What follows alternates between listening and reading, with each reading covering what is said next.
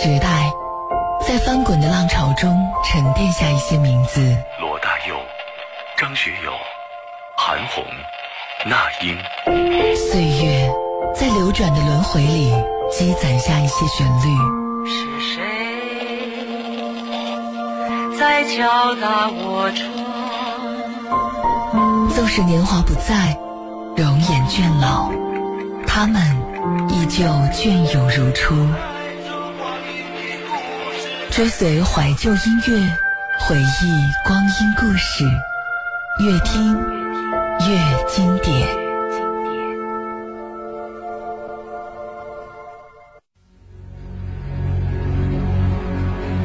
Maybe I new star.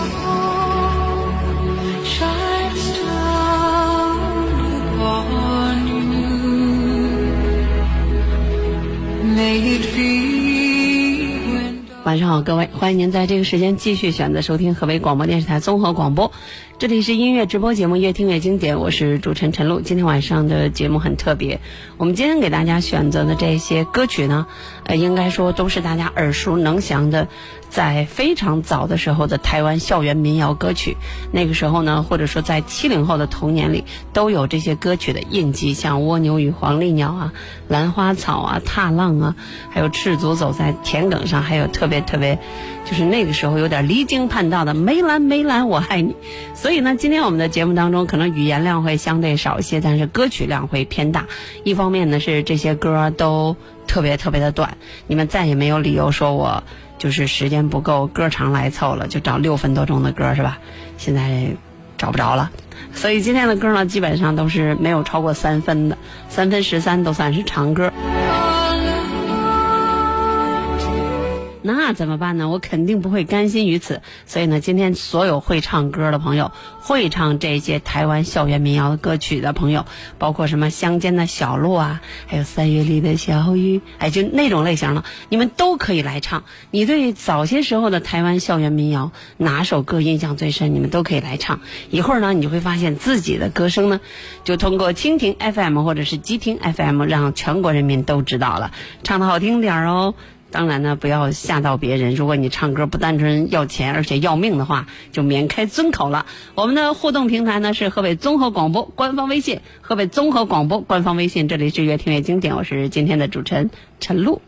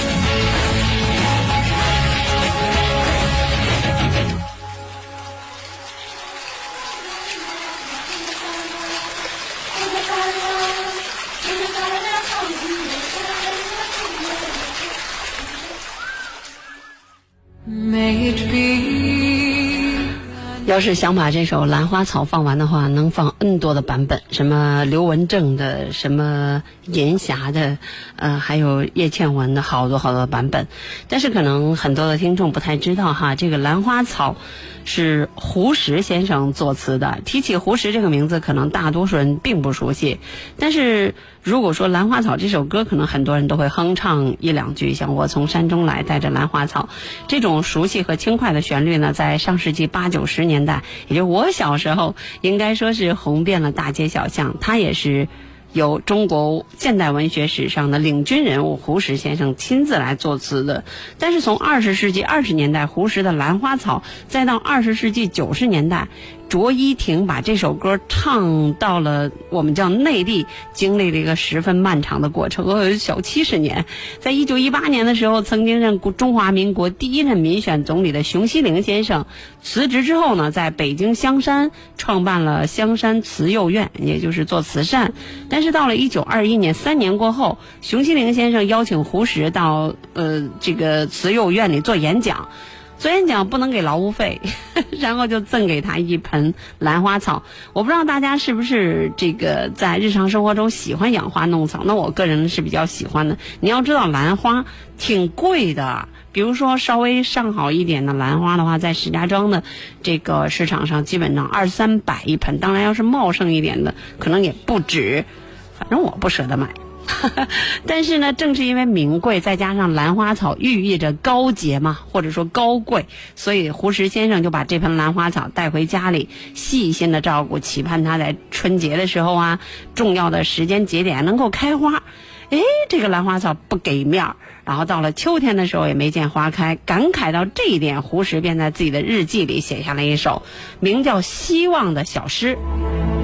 也就是兰花草的原型。我从山中来，带着兰花草，种在小园中，希望花开早。一日看三遍，看得花时过，兰花却依然苞也无一个。眼见秋天到，移兰入暖房，朝朝频顾惜，夜夜不能忘。但愿花开早，能将夙愿偿。满庭花簇簇，添得许多香。哎，是吧？就是着急，就跟我们家君子兰似的，满屋六七盆儿。就是一个也不开花。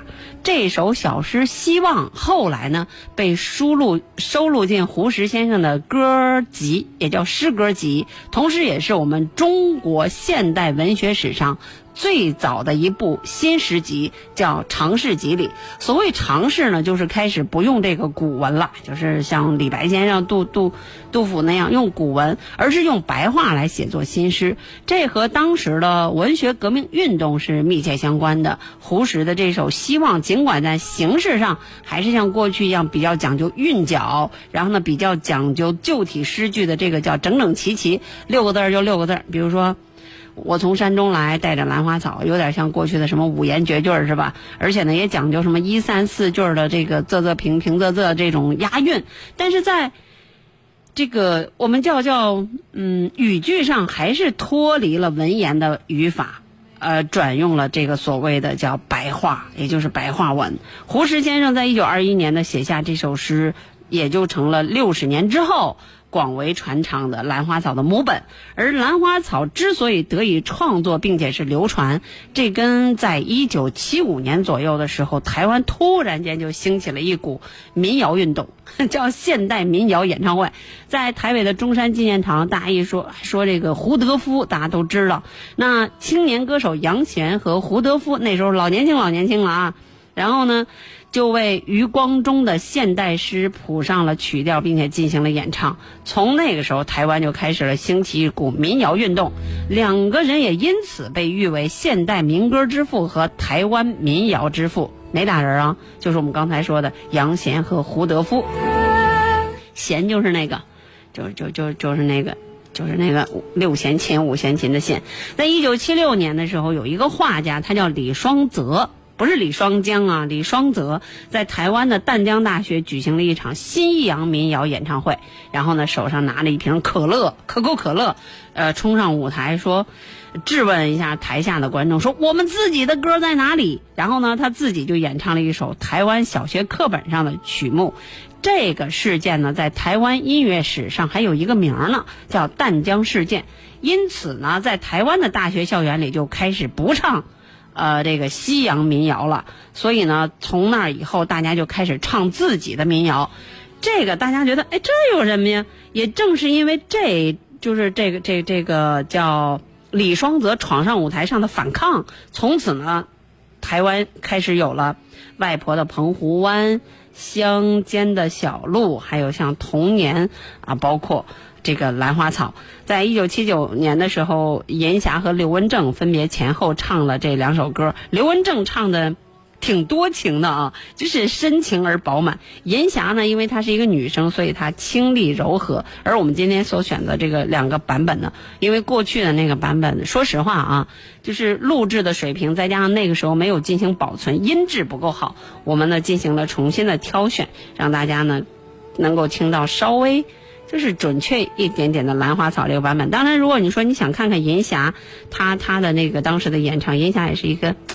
长得非常的漂亮，刘文正自然长得是非常帅的这样的，呃，歌手，而且银霞和刘文正还有过合影，所以从，呃，兰花草在内地的演唱就有点像那个，梅兰梅兰我爱你，最早的时候是刘家昌自己来唱的，呃，然后后来是刘文正，但是在内地流行是由吴迪清来唱唱红的，包括那个。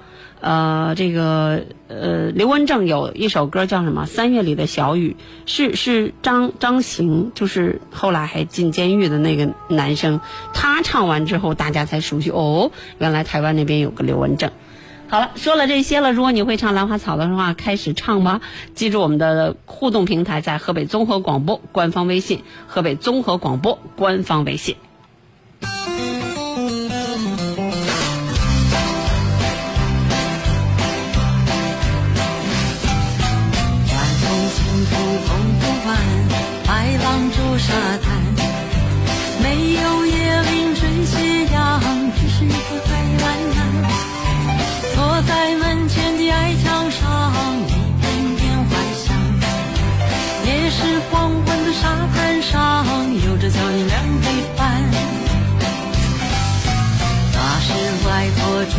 上，将我手紧紧挽。踩着薄雾走向余晖暖暖的澎湖湾，一个脚印是小雨一串，消磨许多时光，直到夜色吞没我俩在回家的路上。澎湖湾，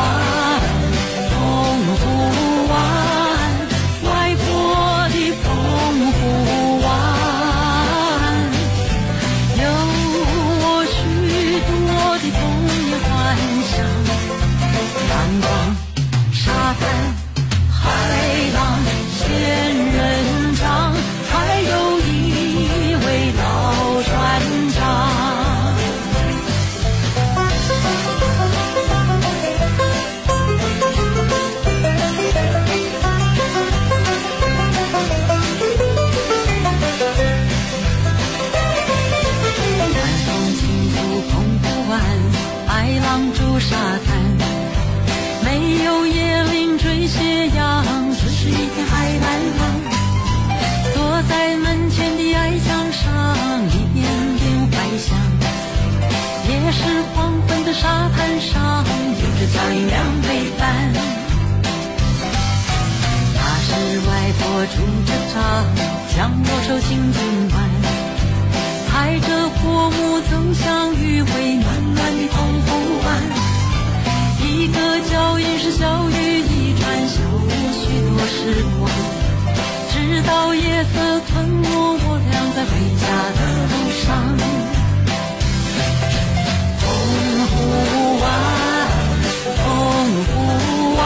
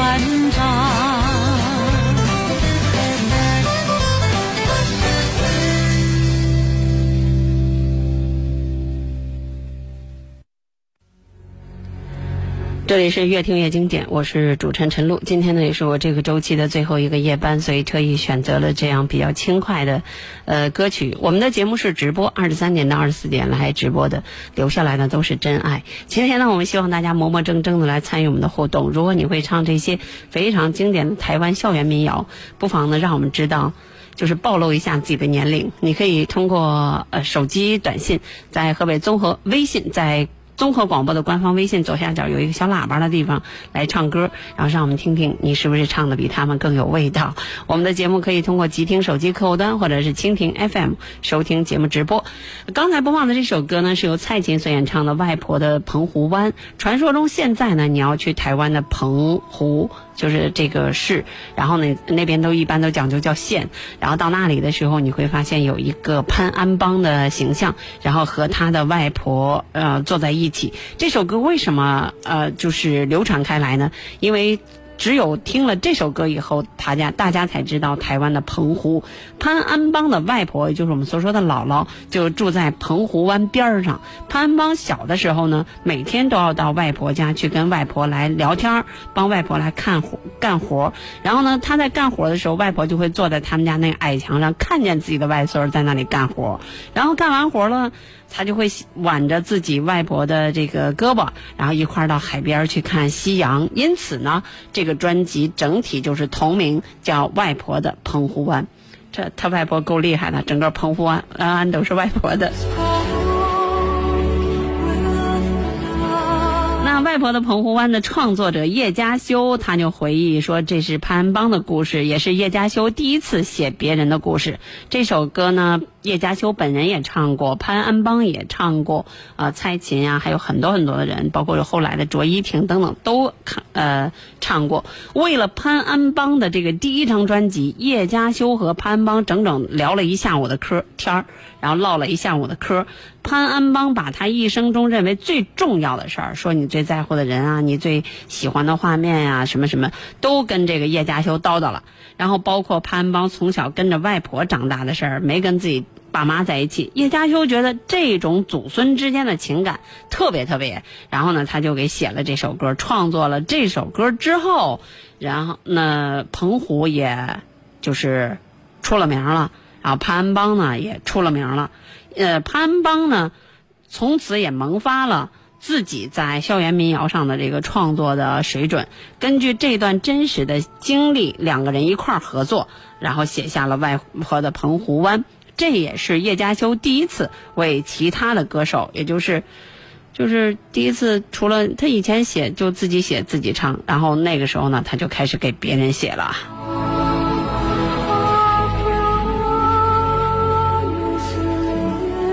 呃，作词作曲都是由叶嘉修自己来亲自操刀的。那我们也希望呢，听众朋友们如果会唱的话，今天晚上可以唱一下你的外外。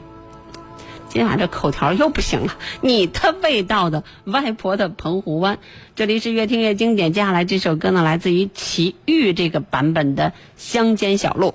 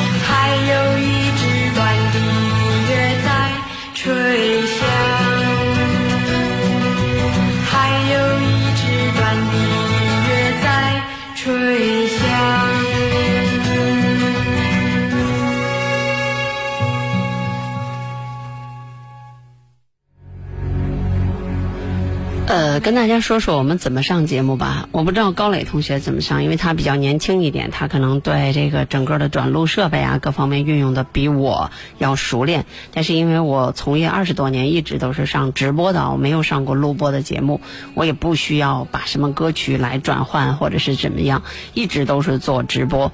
所以呢，我刚接手这个节目的时候，最困惑的、也最为烦恼的，甚至最为惧怕的，呃，玩了点心眼儿，其实呢是怕自己忙不过来，实际上就是因为自己在转录这件事情上是有 bug 的，因为我很久都不做录播，那我怎么样来改变，或者说怎么样来绕过？这一个就是又想偷懒，不想像别人那样勤奋，然后又想在节目当中使用自己啊、特别在乎的原唱的版本。比如说，我们库区里的这个乡间的小路是张明敏的那个版本，但是我不想用。那要想在直播间里给大家播放齐豫的这个简直如天籁一般的声音的这个版本，那要怎么办呢？给大家说一下上节目的这个整个的过程。我要在网上花钱，然后呢去买版本，然后去买那个就是高清的，我们叫最最音质最佳的那个版本的权利，否则的话我就只能使那种最普通的，我们也叫标清的那个版本。然后呢，自己去储值几个月去买一次，买到这个高清的这个下载权利之后呢，一般来讲它的格式是不能够在直播间里播放的。那比如说 WAV 格式啊，有的还是稀奇古怪的格式，有的还是视频，然后又通过像千千静听啊，或者是音频转换设备转成 MP3 格式。也许你会说转成 MP3 格式就可以从那边然后放到直播间了，不，然后我要把它通过一个呃就是文件包。呃，装在一个文件包里，比如说二零一八年的十一月二十九号，对，装在这样一个文件包里，整个呢发电子邮件发到直播间。你以为到直播间里这样就可以放了？不，我到直播间里要上一下自己的电子邮箱，然后把它下载在桌面上，然后才会播放。OK，懂了吗？也就是说，捣鼓这个转换格式啊，然后各种的打包啊，有的时候如果是歌曲比较多的话，还是超大文件呐、哎呦，一个头两个大。不过呢，也不是每一天都需要这样。但是如果说是一个特别有呃歌曲洁癖的人，这个过程我我就绕过去了。啊，但是像高磊同学他们就直接扒扒完了以后再上单，然后会上在库区里，别的同事是可以享用的。但是你可能会发现，我在节目当中所播放的好多的歌、好多的版本，我的同事使不上，就是因为我使完还是在我的电子邮箱里。好了好了，这是今天有空跟大家说一下我我上节目的这个过程。刚才所播放的这首歌呢是《乡间小路》，这是呃齐豫的这个版本。这个版本呢就是原唱，《乡间小路》呢也是由叶嘉修作词来作曲的。就是从那儿之后呢，他开始一发不可收拾，开始给别人写歌。呃，然后呢，这首歌在内在台湾流行了很久以后，是由我们内地的著名歌唱家啊，可是那种唱民歌的，呃，朱鹏博和男生就是她的老公，也就是夫妻二人，呃，施洪鄂先生，然后他们一起来演唱，然后才让大家哇，还有这么好听的歌。应该说说这首歌呢，就是叶嘉修。的风格，整个歌曲透露出一种平静的哀伤。刚才如果大家仔细听的话，可以说只有齐豫 hold 得住这首歌。他将一个离家多年的游子的心诠释的是淋漓尽致。而在一九八一年的时候，朱鹏博，也就是我们说的呃著名的歌唱家，在上海举办的春节电视点播大联欢当中唱了这首歌。两个人都是唱民歌的，然后一起唱的这个《乡间小路》，同时呢还有他的爱人就是施洪鄂老师。一个是著名的女高音歌唱家，一个是抒情的男高音。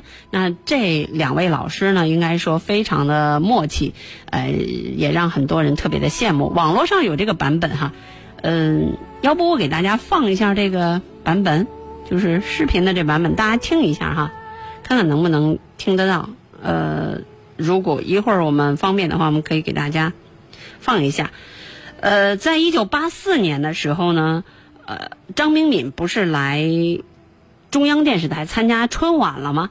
他带着的作品就是《乡间的小路》。当时的舞台条件远不及现在，可以让一个人就是特别有当明星的感觉。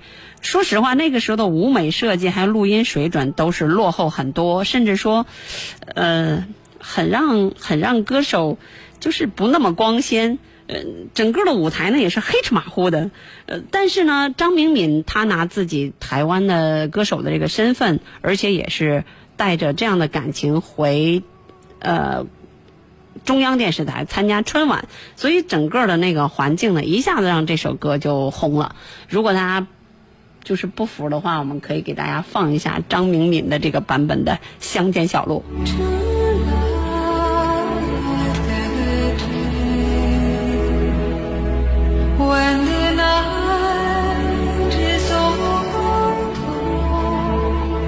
我们听上几句可以吧？来听几句哈。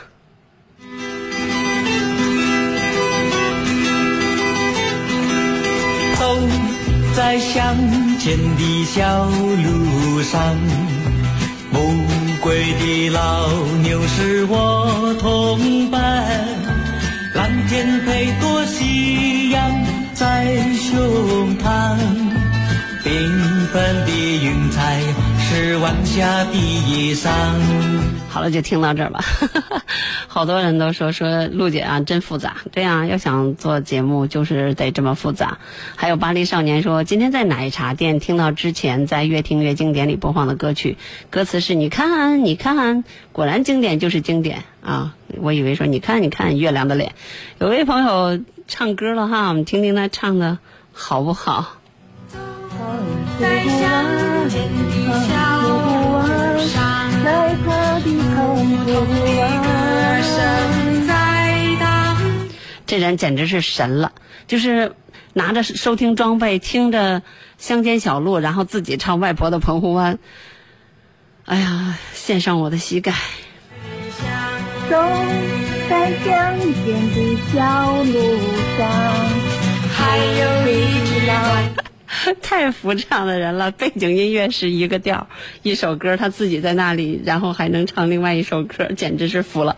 好了，我们今天特意给大家准备了一首非常非常难找到的歌曲，我们的库区里都没有，是刘文正所演唱的这个版本的《梅兰梅兰我爱你》。呃，哦，不是刘文正这个版本，是刘家昌，因为在最早的时候是他自己唱的，只不过后来的时候赠送给了这个啊、刘文正。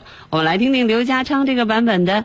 梅兰梅兰，我爱你。那在当时的校园民谣里，应该算是我们叫尺度很大了吧？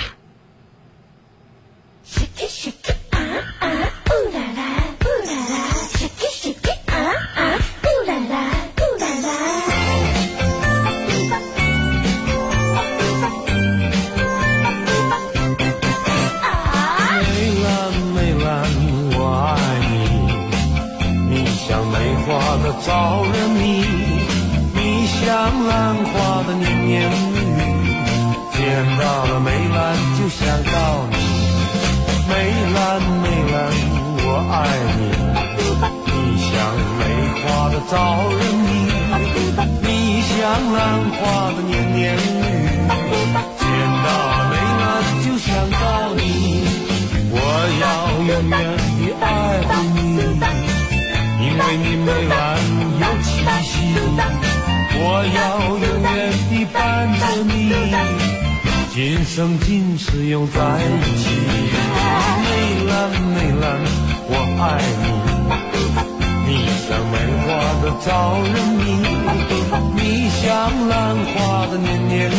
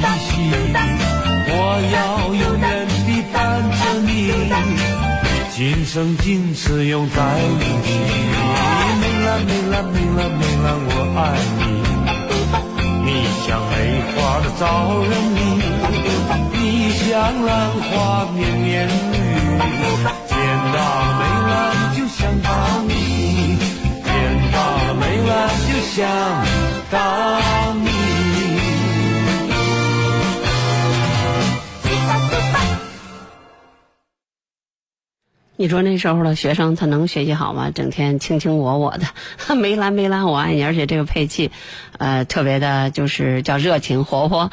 但是刘家昌唱的可能是自己作词作曲的吧，意思是我怎么唱怎么对。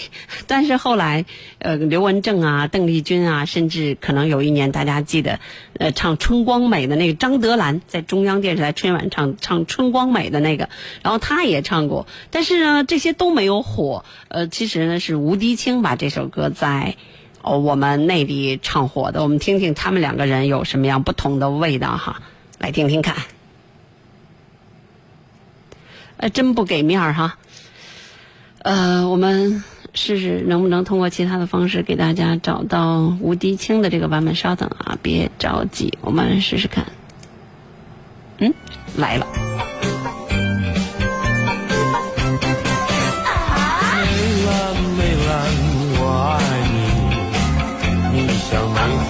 花的招人迷，你像兰花的年年绿。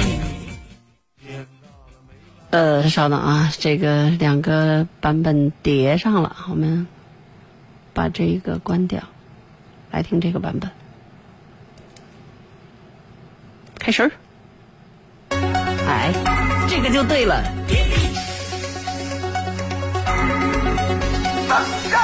梅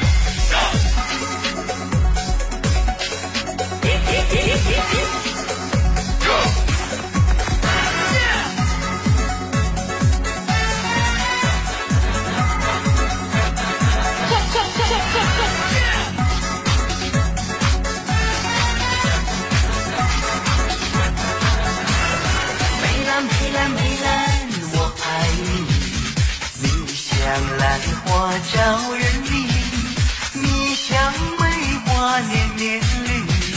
看到了梅兰就想到你，梅兰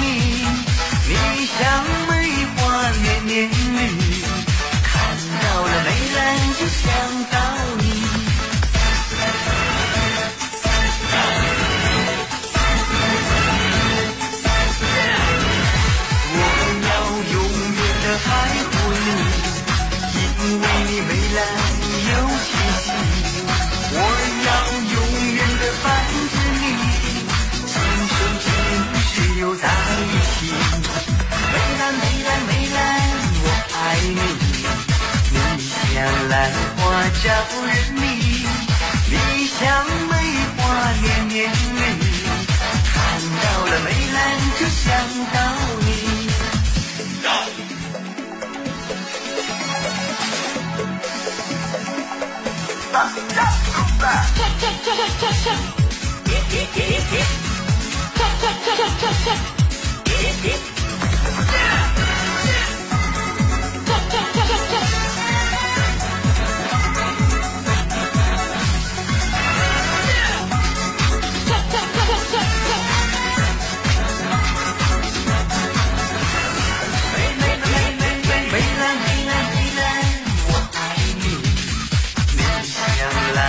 花招人迷，你像梅花年年绿。看到了梅兰就想到你，梅兰梅兰梅兰，我爱你，你像兰花叫人迷，你像梅花年年绿，看到了梅兰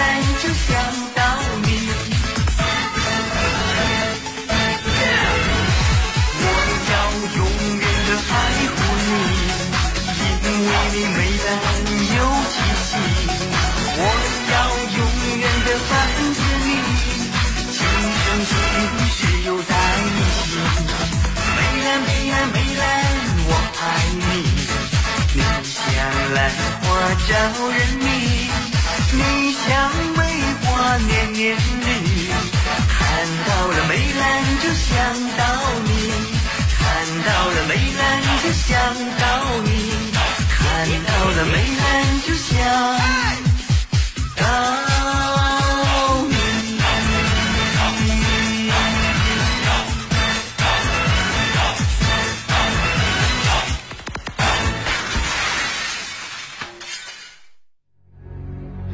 此刻想多的人举爪，是不是觉得这首歌特别的撩，然后特别的 sex？其实这首歌挺纯洁的啊，是你们想多了。梅兰梅兰我爱你呢，就是由我刚才播放的那个刘家昌他自己作词作曲的，然后后来呢刘文正演唱，刘文正说你唱什么呀，我来唱。然后呢，在一九七八年的时候，刘文正把它唱了，啊、唱完以后收在自己的专辑里，却上心头。梅兰梅兰我爱你这首七十年代著名的流行歌曲呢，是刘家昌的代表作，特别直白，但是呢又好符，好像呢里边寓意深刻，轻松的挥笔之间成就了一首绝妙的好歌。刘文正唱完这个《梅兰梅兰我爱你》之后呢，像刘德华呀、张学友啊，都成为刘文正的粉丝。那刘家昌这首歌呢，应该说适合很多的歌手不同类型的演唱。呃，可能我很多和我同年龄的人儿时的记忆里，别的都不会唱，就会唱那句“梅兰梅兰梅兰我爱你”啊，对，就会这一句。但是我们真的不是听刘文正和刘家昌，呃，这个。知道的这首歌就是知道这个吴迪清啊，吴迪清瘦瘦高高的，那个时候应该这样的歌还算是靡靡之音。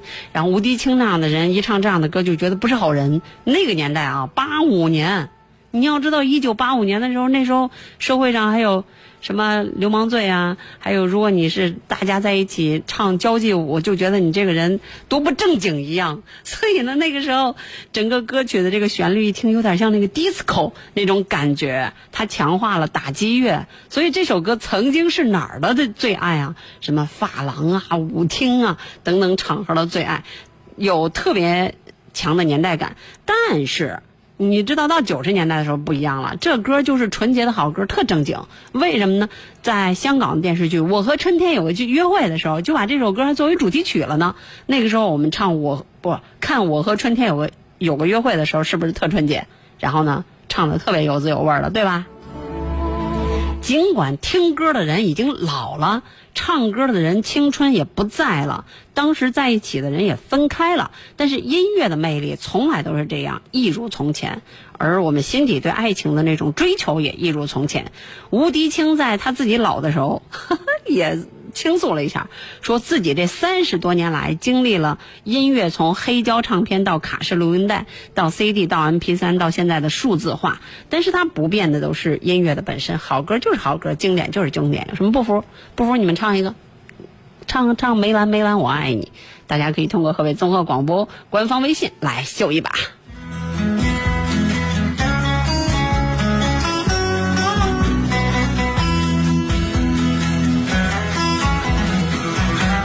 池塘边的榕树上，知了在声声叫着夏天。操场边的秋千上，只有蝴蝶停在上面。黑板上老师的粉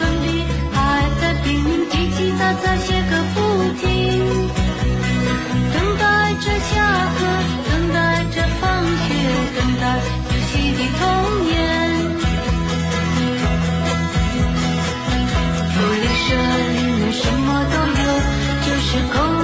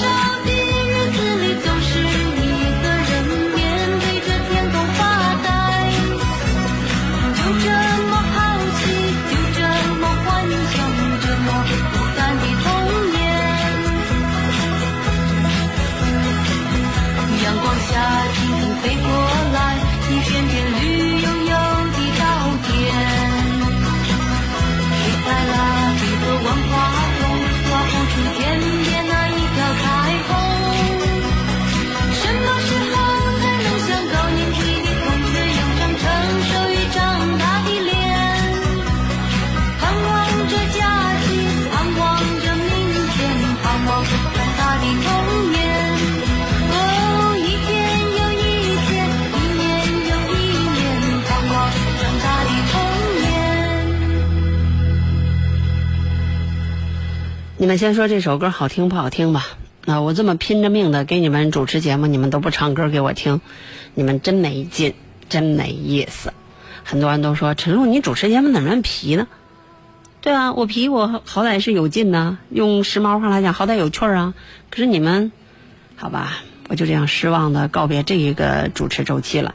《童年》这首歌的原唱啊，不要认为是罗大佑，不要认为是别人，什么程方圆，他是张艾嘉，就你们现在听到的这个演员，他是演戏的，然后呢给大家唱了这首《童年》。他最开始的时候是一个电视剧的片尾曲，呃，整个这操刀一听就是罗大佑的范儿，所以呢，刘大佑的 freestyle，所以呢，他就是罗大佑作词作曲的，在一九八一年的时候发行的同名专辑就叫《童年》。一九九四年的时候，呃，这个专辑获得了很多的奖项，也就是九四年的时候，台湾的很多的歌曲，九零年以后嘛，嗯，就开始流行，获得了很多很多的奖项。二零零九年，哇，整整十八年过去了，罗大佑自己拿着这首歌来参加中央电视台春晚，然后呢，慢慢的罗大佑火了。呃，这首歌的创作背景呢是罗大佑为张艾嘉创作这首歌。有的人说，干嘛不自己唱啊？你要知道那时候罗大佑对张艾嘉的感情可是不一般呢。所以呢，罗大佑当时是是个是个准医学院的医生，就是他根本没想过自己将来当歌手。然后呢，他在医科大学读书的时候，写这首歌的地方呢，不是在池塘边，更不是在榕树下，而是一个跟池塘和榕树半毛钱关系也没有的普通的地方。但是罗大佑那时候因为是医科大学的学生啊，所以他脑海里全是粉笔啊、黑板呐、课桌啊，就是在这样的状况下，用我家乡话来讲，就是胡诌八咧的写下了这首《童年》。所以再度验证了一句话，就是天才呢，有的时候真的都是疯子。所以有的时候他们这种神来之笔，这种呃妙笔生花的感觉，验证了他们可能就是和别人不一样。所以现在才发现呢，我们不一样，为什么火？确实有很多的人真的和别人不一样。他也是因为这样的一首歌，让很多的人成为了一个就是怀旧的必点金曲，怀旧小青年，怀旧呃女中年、怀旧老年人都愿意听这首歌的时候，呃，想起自己曾经的那些过往，呃，因为我们每个人可能都能够扛得住，就是生活的一些压力，但是真的扛不过岁月。童年呢，总是我们一生当中，呃，深深的烙印，或者说总是难以忘怀的一些时光，包括收音机前的你。所以呢，这首歌听到了张艾嘉所唱这个版本之后，你会发现罗大佑唱的歌，哇！好吧，也就剩那首《光阴的故事》了。好了，说到台湾的校园民谣，绝对不能忽略了这个声音，来听三月里的小雨。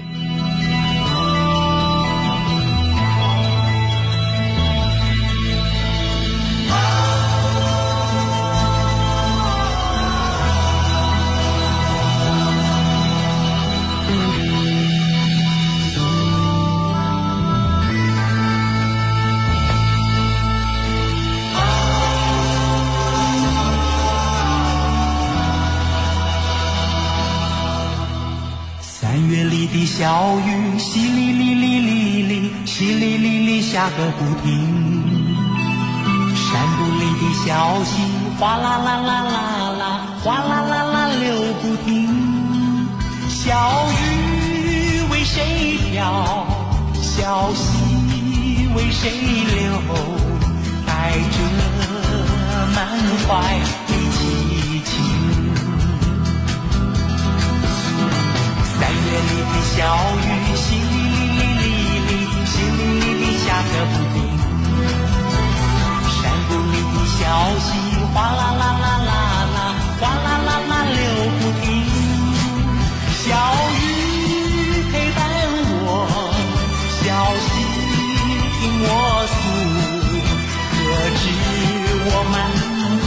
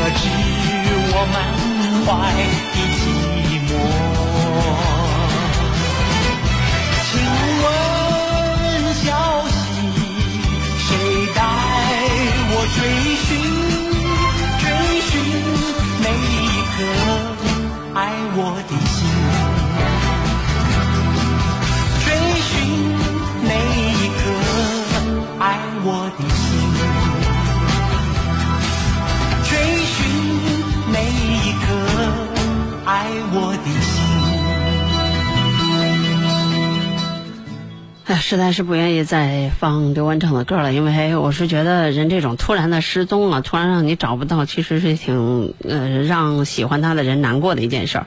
嗯，刘文正呢是一个长得三百六十度无死角的美的一个美男子，所以呢，任何天底下的女人，包括我，即使人过中年，我仍然喜欢他那样的男人。但是呢，现在你根本听不到他的任何的消息，所以呢。就我将来也玩个失踪，让喜欢我的人难受。三月里的小雨呢，是由小轩来作词，谭健常来作曲的。可能很多人都不太知道，这俩也是两口子，就是属于夫妻档。呃，就像那个十一郎和这个张宇似的，两个人基本上来讲，在这方面都是有非常深的默契。一九八一年的时候发行的这个同名专辑《三月里的小雨》，应该算是刘文正的代表作。刘文正今年。一九五二年，五二年出生，今年是二零一八是吧？六十六了。这数学一直也学的不太好，但是他的祖籍啊，我们河北人，河北的华北油田那任丘人，他是一个歌手，也是一个演员。一九七五年，二十五岁的时候他就开始出道了。他曾经也是我们的一位同行，做过电台的音乐节目，呃，叫刘文正时间。哎，真没创意。但是在这之前，他演过电影啊，他演唱的《兰花草》啊，《乡间小路》、《外婆澎湖湾》、《三月里的小雨》啊，还有什么《燃烧吧火鸟》，然后《雀上心头》，都让他这个被大家记得非常的深刻。在一九九一年，就是二十九吧，三十九，一九五二。哎呀，不行，不丢人现眼了，你们去算吧。一九九一年的时候，移居美国，从此就再也没有人知道他干什么了啊，就退出啊娱乐圈了。哎，